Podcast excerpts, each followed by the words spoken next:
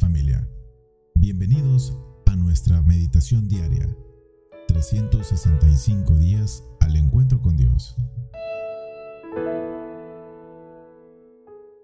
Dios les bendiga familia. Soy Juan Carlos Morán y una vez más tengo el gusto y el privilegio de poder compartir esta meditación diaria. Como siempre para que Dios nos revele más de su palabra y conozcamos más así de su amor. Este día continuamos en el libro del Génesis y ahora vamos a hablar un poco acerca, bueno, siempre de José. Estamos en la sintonía de la historia de José y hoy vamos a hablar acerca de circunstancias que ocurrieron a los hermanos de José. Si recuerdan, para que José llegara a Egipto tuvo que pasar una cosa muy terrible, ¿verdad? Y esto significó haber sido vendido como esclavo por sus hermanos no sin antes haber incluso intentado matarlo. Sabemos que estas cosas son muy terribles, incluso de mencionarlas. Pero como sabemos, eh, en alguna medida Dios ha hecho lo posible para mostrarnos a través de la historia de sus escogidos cómo las circunstancias, a pesar de que hay circunstancias muy duras y muy terribles que son orientadas por el corazón humano, Él puede reorientarlas. Pero vayamos a la palabra de Dios y veamos lo que dice Génesis capítulo 42, el versículo 21. Y dice de la siguiente manera.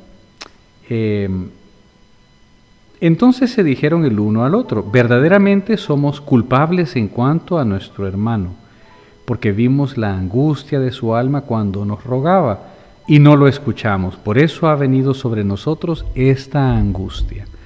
Ciertamente, eh, 20 años después de haber pecado contra José, al venderlo como esclavo, los hermanos se reunieron otra vez y se desarrolla una historia que nos muestra el poder de Dios para reconciliar a las personas.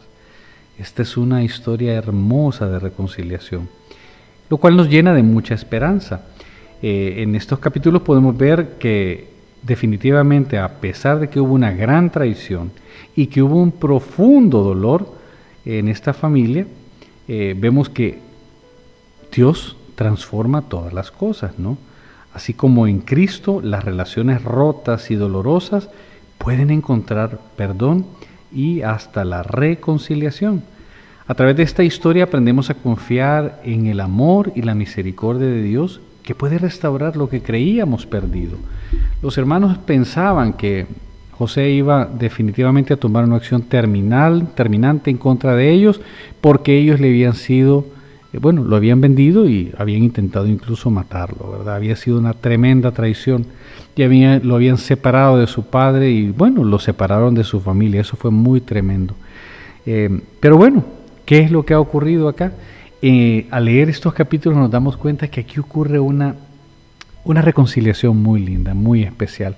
Y es cuando José entra en contacto con sus hermanos y él muestra cómo Dios había preparado este momento, porque era Dios el que le había enseñado a José que las circunstancias por las cuales pasó habían sido necesarias, con un propósito muy especial, un propósito de salvación. Y al entenderlo, eh, pues ciertamente él pudo sanar en el corazón y pudo perdonar. Y al perdonar a sus hermanos pudo restaurar la relación, no solamente con ellos, sino con su padre, con su hermano tan amado. Yo quiero hacerte una pregunta en este momento. Eh, ¿En algún momento tú has experimentado algún trato inexplicable de Dios que te ha llevado al arrepentimiento y a la reconciliación? Es así muchas veces como Dios opera. Eh, o tal vez estás cargado o cargada por alguna relación rota debido al pecado. Imagínate este pecado de traición. Yo te pido en este momento que recuerdes que Dios, nuestro amado Dios, a través de nuestro amado Señor Jesucristo, puede y restaurará todas las cosas. Te invito a que hagamos una oración. Amado Señor, así como en la historia de José hay un final especial, donde hay una reconciliación de una familia, yo quiero poner en tus manos en este momento las relaciones que tenemos. todas aquellas relaciones que pueden estar rotas debido a un pecado, a múltiples pecados, a múltiples ofensas, Señor.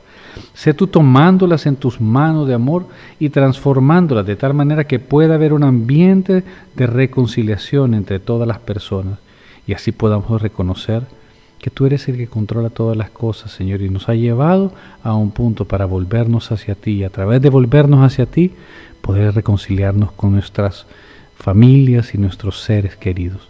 En el nombre poderoso de Jesús hemos orado para darle gloria a nuestro Padre Celestial y en el poder de tu Santo Espíritu. Amén y amén. Querida familia, que Dios les bendiga. Hasta la próxima meditación.